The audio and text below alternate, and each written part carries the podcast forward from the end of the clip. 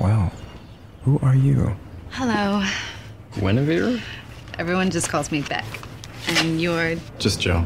Did you move here to be something?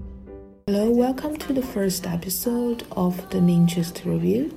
Today I'm going to talk about a TV show that I really like. It's called You, uh, Y O U. It's on Netflix. Um, you can also find the second season of it on Netflix, but I will be only talking about the first season of it because I only watched the first season. Mm, but I really enjoyed it. The hero of the show is called Joe, and he works in a independent bookstore.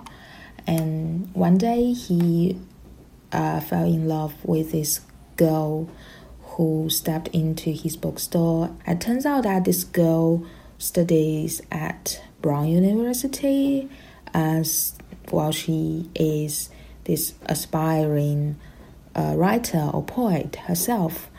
Um, and they share this passion for literature. The boy just quoted and this girl, and he really believed in true love um, there is the weird thing. Mm, he just tracked her down, like uh, via all forms of social media that you could imagine, like Twitter, Instagram, Facebook, and he tried to find everything about this girl, and he, he and he even breaks into her apartment and uh, take away stuffs, including the diary of the girl believes that you need to do everything you can for a true love. And in order to achieve that, he aims at remove every obstacles, including people who is in the way of his relationship with this girl Beck. So it's um, at the first sight, it is a classical rom-com story. It is has all the elements you are very familiar with in a chick flick, like nice looking young people fall in love.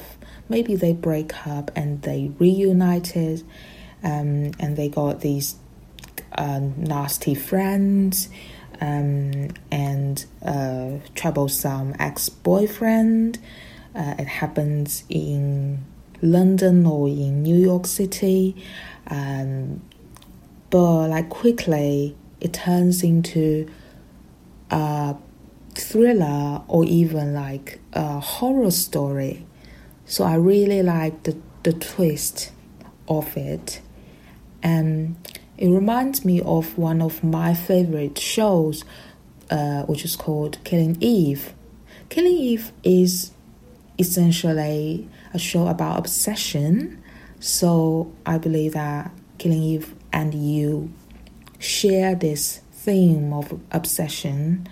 Uh, there is this line in Killing Eve where the main character uh, Villanelle said, What she did it to show me how much she cared about. That's stupid. No, it isn't. Sometimes when you love someone, you will do crazy things.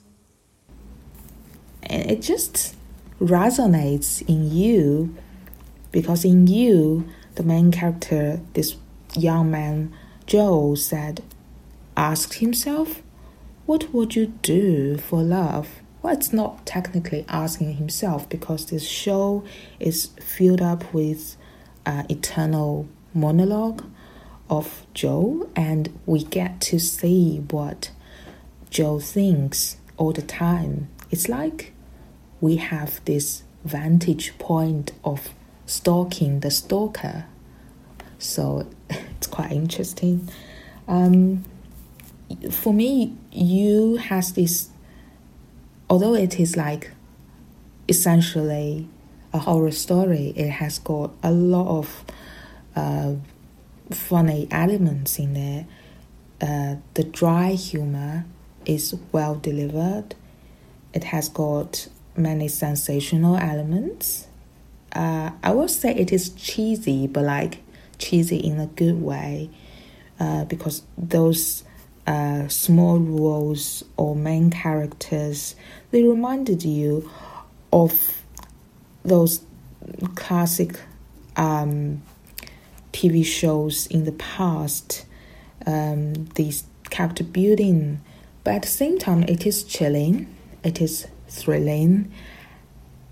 You just pause to think like these kind of things can happen around us because now we get to know people via those um, social media platform. It's very easy to get the tool and to get those information you want. It's just possible to get to know everything about the person before you even meet them. But the online profile, does that reflect the real person? So that's a question. Yeah, I think this show poses a lot of questions about the relationship that people have with their social network, social media, and which is a point that I really uh, like thinking about. It is quite a relevant and, if not urgent, TV show of our time. Let's look at the, the main character. He's called Joe and he's played by Penn Badgley. You are special. You're talented. You're passionate. You're smart. But you have questions. Penn played Dan Humphrey in Gossip Girl, which is this iconic big, big TV show uh, about how many years ago? Uh, six, no, eight, eight years ago. Oh my god. Uh, Dan Humphrey turned out to be this character Gossip Girl uh, at the end of the uh, finale season of, of the show. But um, as Penn would say in the interviews for you, Gossip Girl doesn't have the space to explore this creepy fact that um, Dan is Gossip Girl. Like, how does that work? So, the rule of technology, the rule of social media, and the people's real life and their real identity is being studied in you.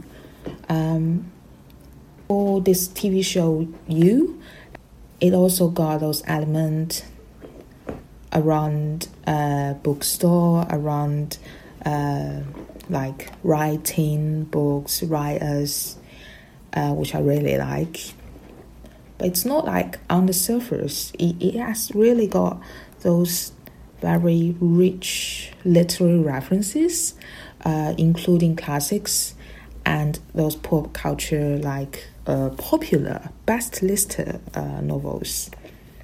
At the end of the day, it is like this great suspense throughout the season, um, and its main character Joe is, I think, a psychopath and I love shows about psychopaths. Killing Eve is about psychopaths. And as Rita Nail said, you should never tell a psychopath that she is a psychopath in her face.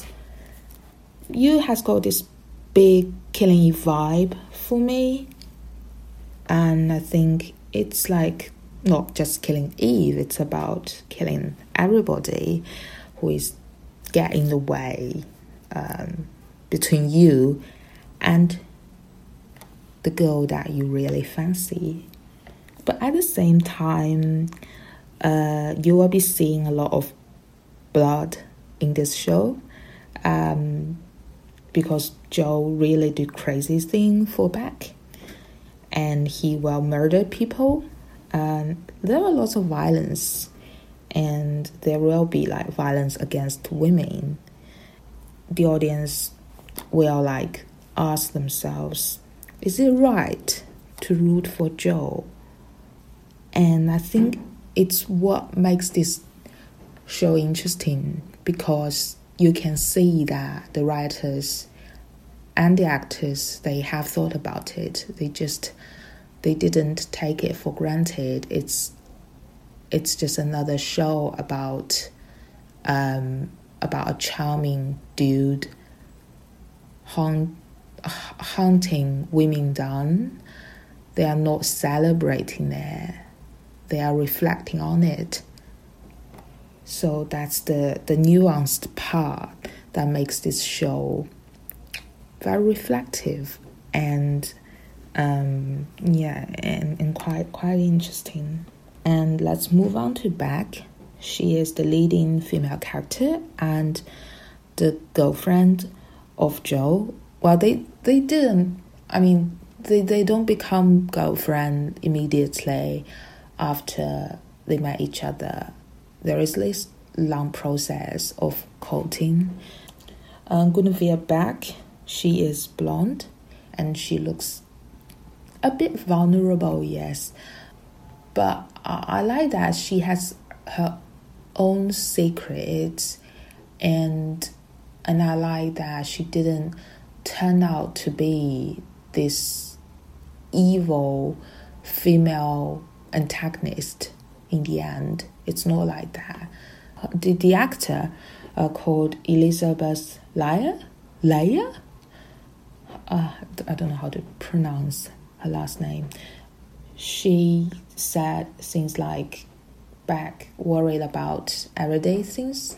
She didn't think the the worst case scenario. I think yeah, that's exactly what makes this character believable. Although she has done those stupid and crazy things, she has got this great girlfriend called Peach, like the fruit. Amazing that she has got this kind of name. She kind of reminds me of like Kardashian. Um, she has got this brown skin and stuff, and they have a close relationship, which is just like a relationship. Mm, and Peach comes from a affluent family. She's like she's like the gossip girl uh, she's like Selena or, or Blair in the Gossip Girl. You can just picture her like that. But I really like the the triangle relationship between Peach, Beck, and Joe because there is this jealousy coming from um, Peach because Joe is courting Beck and um, like you, you just you don't need to be like in those old rom com there were always be like to to men chasing a woman but in this one it's it's like no it's not like that. It's like a woman can protest because her best girlfriend will be someone somebody else. Does that make sense? Yeah i think that is. Apart from that uh, there are also characters like who is an influencer on instagram. And also they got Asian characters and African American characters, which is really lovely. Um, moving on to photography. You think I'm unremarkable? Unremarkable people don't worry about being unremarkable. When I first watched, when I first watched you, I think the photography is kind of like cheesy, um, too artificial uh, to some extent. And if you look at the uh, TV street view uh, the seaside view, it will be like exaggeratedly edited. But then I realized it might be done by on purpose. It's just like looking at a picture that is being through some kinds of filter. It's like looking at a TV show that is through the lens of Instagram. So I think it just self consciously allude to the Instagram filter because it's very much about social media, about filtering your life, curating your life. let's talk about the review of this show. Everything I do, I do. And there is this fascinating review on The Guardian, which is called You, the hit Netflix show ex- exposing the creepiness of rom coms. It is so well written, and I recommend everybody just to check it out. Because this piece of article um, go through goes through these a list of classic uh, rom coms. I think everybody's very familiar with. It looks at those things between man and woman, between how how the love affair happened, and had this amazing discovery. And I will just read it out. Um, the writer said, Hollywood has always romanticized physical violence and psychological manipulation from men in the name of romance. And, and the writer just explained it so well. For example, she looked into what the man did in the name of love in those rom coms. Some of the f- people's favorite rom coms, like Love Actually, Sleepless in Seattle, and like You've Got Mail. And when, when she talked about those behaviors of men, how they chased a woman that she that he's in love with in another country or how a woman fall in love with a man when she was driving by listening to the man talking about his deceased wife in the radio and how they became together in the end or in the case when a woman f- fell in love with a man when when the man was in a coma and in the end they got married. Looking back it just those things that we take for granted thinking that they are romantic thinking that it that is what love is like taking a second look just just take a pause they all look slightly creepy and just wrong so i think um, it's so interesting because you just kind of enlighten people to look at those rom coms in a different light. And also, this writer pointed out that there are a lot of stalking in classic, well celebrated rom coms, but people's reactions towards male stalker and female stalker are drastically different. And here are some interesting quote from uh, the writer of the, the novel You, uh, who is called Caroline Kepnes. And she has got very interesting opinions. She said, Girls are taught from a, old, a young age that if a boy is mean to you, that means he likes you. And men are taught that if a woman seems obsessive, that means she's crazy. Wow, I think that's really enlightening, isn't it? And there is another interesting discovery that uh, in this news piece saying that this uh, writer Caroline she deliberately gave her protagonist the same name as Tom Hanks' character in You've Got Mail, so both of them share this name Joe because Caroline said I've watched the movie about 100 times and everyone finds it romantic, but in fact, this Joe character is so horrible to her, you know, to the character that, that Megan plays. So, uh, in this lie, I just find out that uh, you is firstly, it is about, it is exploiting it is representing the extreme ways people do for love. But in the end, it is about questioning what love is, what constructs love.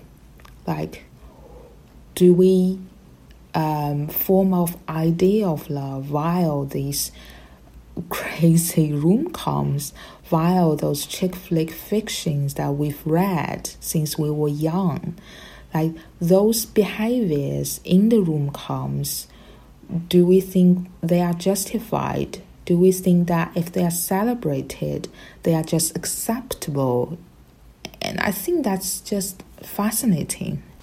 During an interview with Build Series, um, the interviewer asked if the creator team, if the writers team have thought about uh, they should rom- romanticize or they should not romanticize the character Joe.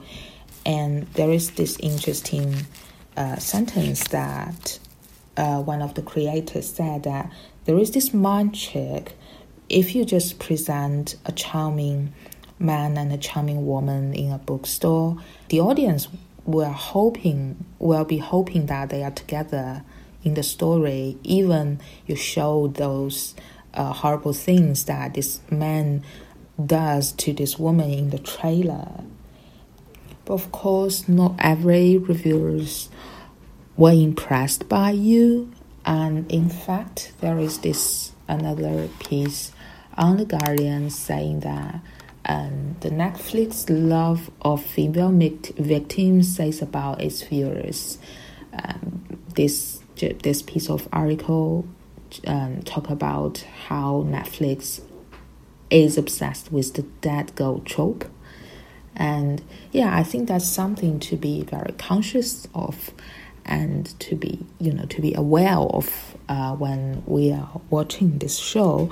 But for me, how the creators and how the actors handle this show and giving it it layers and giving it nuances um, is really refreshing, and I like that they really reflect on uh, contemporary society uh, in the aspect of technology and real life relationship and in the aspect of you know violence against women um, the idea of love the traditional like active role of men and passive role of women and how this show is basically a parody of those rom-coms and um, and asks us to rethink the rom coms and the idea